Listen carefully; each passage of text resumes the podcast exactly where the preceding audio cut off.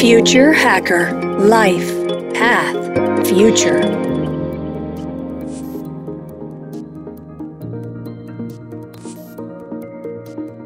Olá pessoal, bem-vindo ao Future Hacker.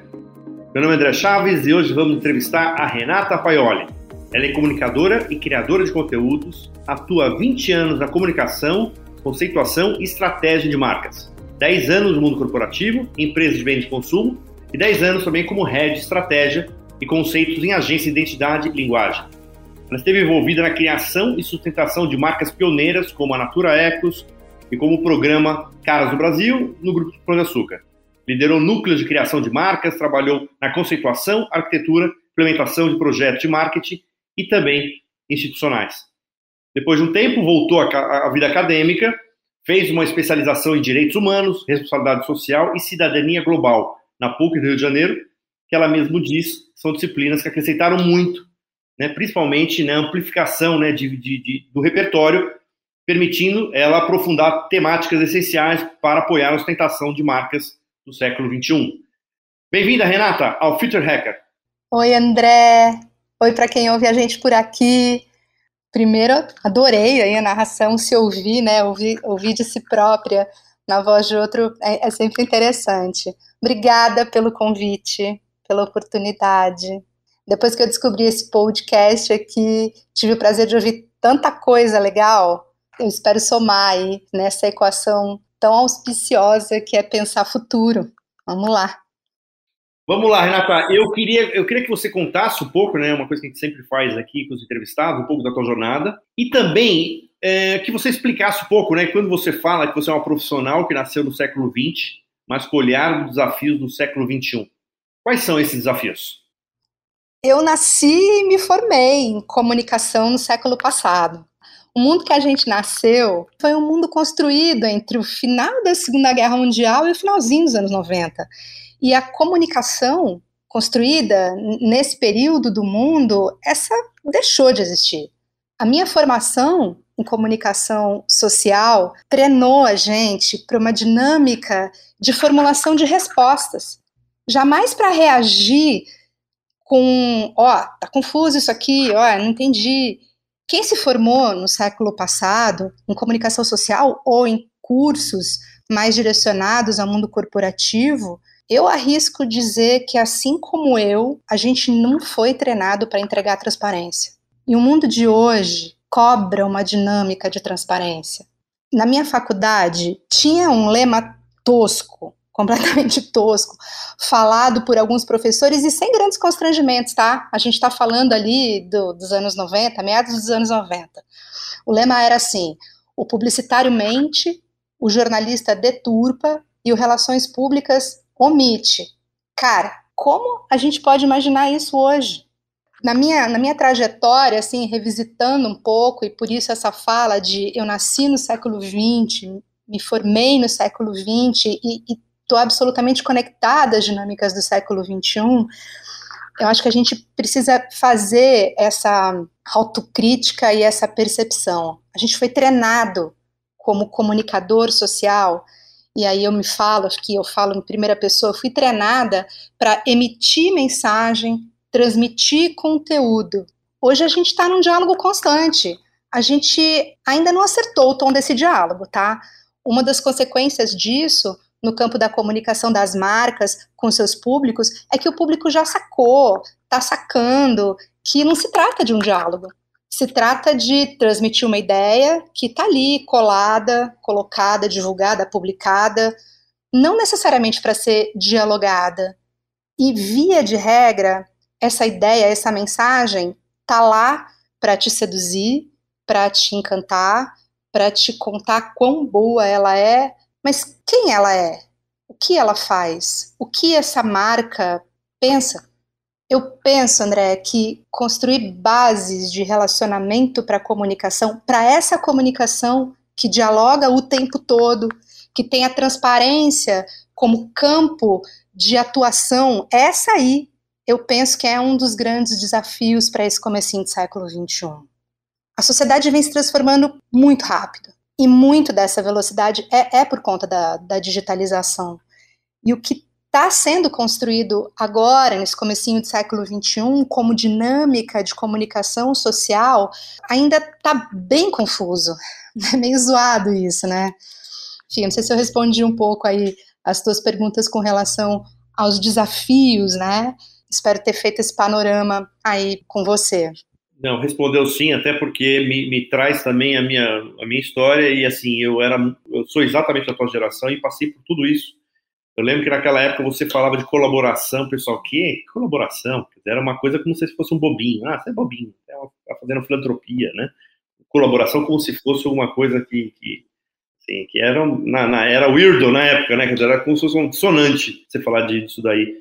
Quando você fala de colaboração, diversidade, quer dizer, o engraçado, hoje a gente discute diversidade, e a gente nasceu com esse shampoo para classe C, né? Esse shampoo é para classe A, essa, esse carro é para classe B. Então, quer dizer, a gente nasceu num mundo de segmentação e quer dizer, agora a gente tem que se, se viu numa, a gente tem que ter uma visão plural e só que a gente, nasce, a gente foi criada a nossa formação de marketing em segmentação, né?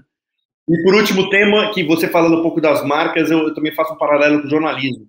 Eu acho que assim a grande transformação do jornalismo é essa também, que antigamente você tinha as, os grandes né, as grandes figuras do jornalismo, que era a, sua, era a, a voz, e o que eles escreviam era a lei, né? E você começa a perceber que cada vez mais o jornalista agora, que consegue captar o que acontece na discussão, né, na, na, no debate, é muito mais rico do que a opinião dele, especificamente. Então, é, eu acho que tem na comunicação atual, né, seja ela a comunicação de CNPJ, né, de marcas, de empresas, seja ela a comunicação jornalística, no passado, o jornalista ele ele estava atrás da matéria, né, ele estava atrás da reportagem, ele estava por trás. Hoje ele está ali, né, com aquela a carinha, o avatar, a coisa está ali, né.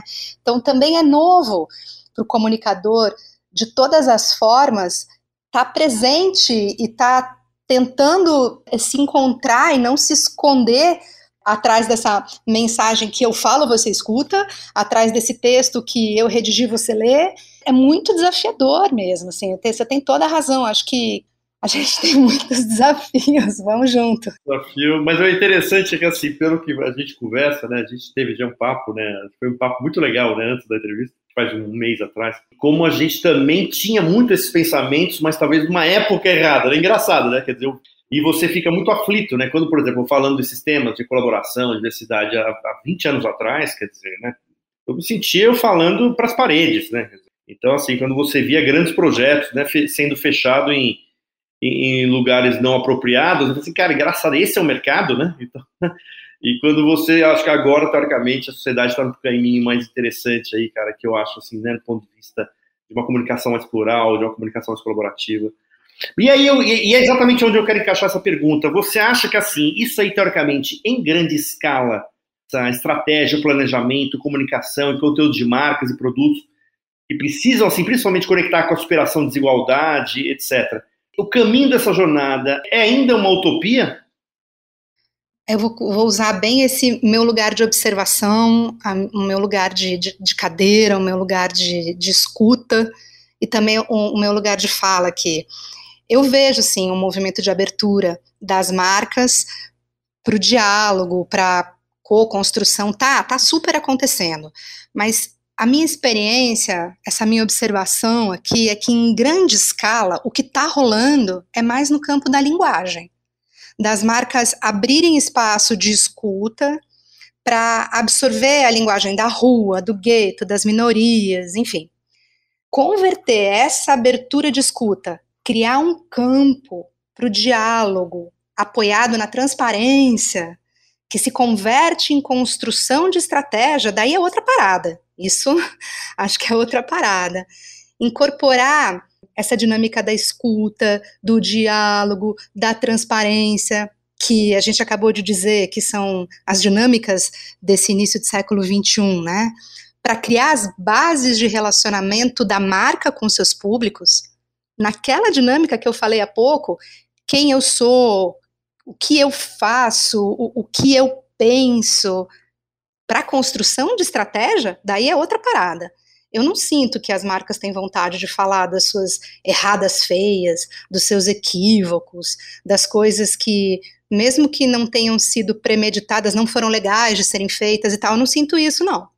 Enquanto eu estava na cadeira de gestora de grandes corporações, eu não senti isso. Enquanto eu estava na cadeira de fornecedora de criação e conceituação de marcas de produto, também não. Até existe um espaço pequeno para tocar no assunto e levantar os aprendizados, mas uma comunicação restaurativa eu só presenciei em situação de crise mesmo, André. Ó, é bem simples. Vem comigo aqui, vê se você vivenciou isso também. Eu nunca participei de uma reunião ou de um comitê, ou mesmo recebi um briefing onde essa demanda super atual de transparência tivesse presente e o reconhecimento das fragilidades da marca, do produto, do conceito fosse pontuado costumava brincar com a minha equipe na época de agência, né? O sonho era ouvir assim um briefing, né? Vou dar um exemplo aqui só para a gente trazer, tangibilizar o aspecto. Olha, o cliente falando, né, eventualmente assim, a marca falando, ó, a gente já foi babaca pra caramba, escolhendo sustentar a nossa comunicação e seduzir nossos consumidores com mensagens machistas. Olha, a gente já subjugou mulher, ou a gente já explorou umas ideias erradas de romance, de sedução, de autoestima, de maternidade, enfim mensagens às quais as marcas submeteram incansavelmente seus públicos. Eu nunca recebi um briefing dizendo o seguinte, ó, tá, eu sou essa marca, teve uma época que fiz esse negócio aí, mas, cara, não dá mais, a gente sacou, a gente entendeu, a gente escutou, e eu não sinto isso, tá? O que eu sinto é assim, olha, que mesmo desconectada da temperatura das ruas, da vida para além das salas de reunião, dos ambientes descolados, a realidade ela se impõe, ela atravessa a gente. E a gente começa a ver as marcas apoiarem movimentos de minorias invisibilizadas, ampliar significativamente a presença da negritude nas suas campanhas. E aí, cara, abre-se um enorme campo de contrariedades nas próprias estruturas, que estão ausentes dessas pessoas em cargos estratégicos, ou mesmo na composição é, das pessoas que são contratadas. Então, assim, eu volto aqui na ideia do modelo mental e da cultura do século XX, frente às demandas do século XXI. É jornada, é caminho, claro, mas essa demanda por transparência, por diálogo permanente, vai passar pelo questionamento dos privilégios. Esse, André, é o ponto sensível da nossa sociedade desigual para diminuir o abismo das desigualdades, a gente vai ter que encarar a perda de privilégio. Isso é inevitável. Tentando responder a sua pergunta sem ficar profetizando aqui, tá? No meu lugar de observação, de escuta, de fala, o que eu vejo é uma abertura parcial das marcas no comprometimento com o combate à desigualdade. Mas na minha utopia, essa jornada é um caminho sem volta. Então, é, e eu, eu, eu, também acho que é um caminho sem volta e eu acho que talvez que seja isso vai ser aplicado em grande escala quando você trouxer uma nova geração aí, tem um novo chip. E que eu percebo, a gente tem, tem um projeto né, que chama Young Hackers, né, que fala de crianças, né, de jovens de 12 a 20 anos. É uma cabeça muito diferente. Né, e essa geração alfa que estão falando aí, essa, essa, é uma geração muito interessante, assim, porque é uma visão um pouco diferente que eu tenho visto. Assim, talvez a esperança seja essa. Agora, caindo no mercado corporativo de novo. Vamos nós a ele. Vamos lá. Vamos lá. Você acha assim que o mercado corporativo, através de todas essas mudanças, né, ela foi protagonista, foi coadjuvante, espectadora, e você acha que ainda há chance e há espaço para que ela possa repactuar com a sociedade?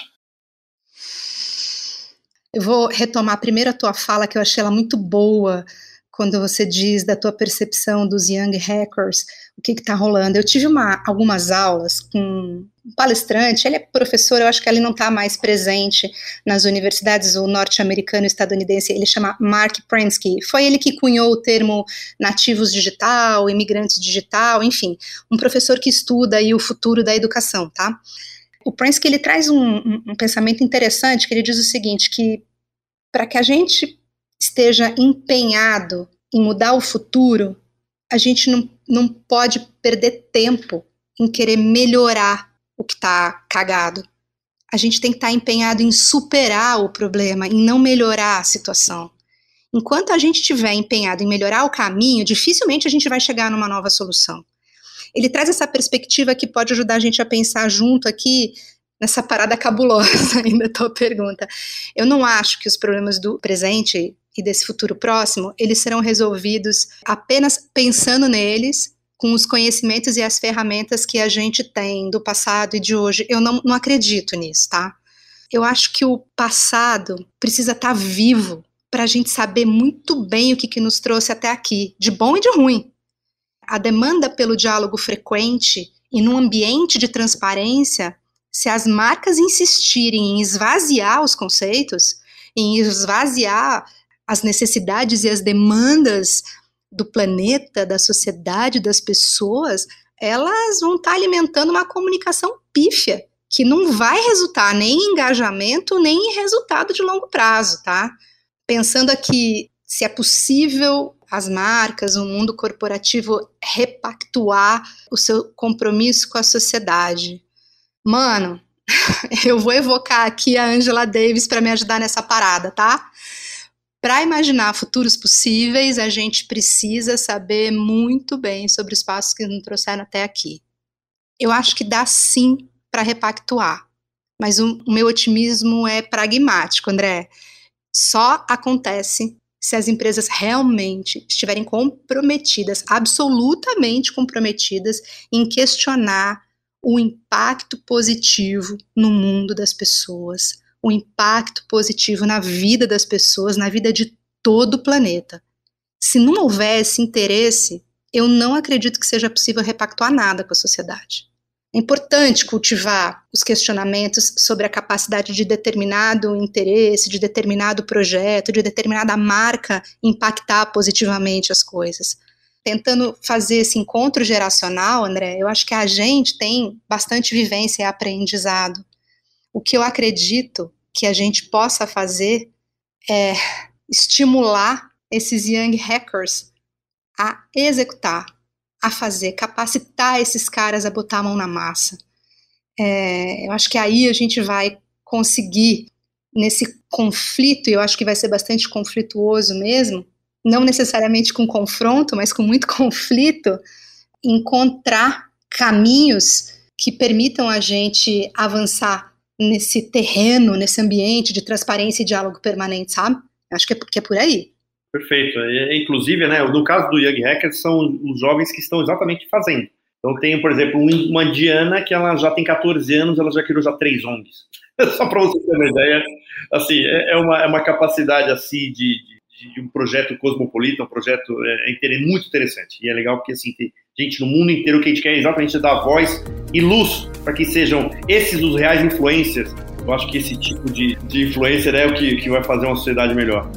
Rei, a gente vai para o segundo bloco, a gente vai falar um pouquinho de futuro aí, vai falar um pouco do idadismo, né, de 5G, etc. Pessoal, papo ótimo aqui com a Renata. Até logo mais. Future Hacker Life Path Future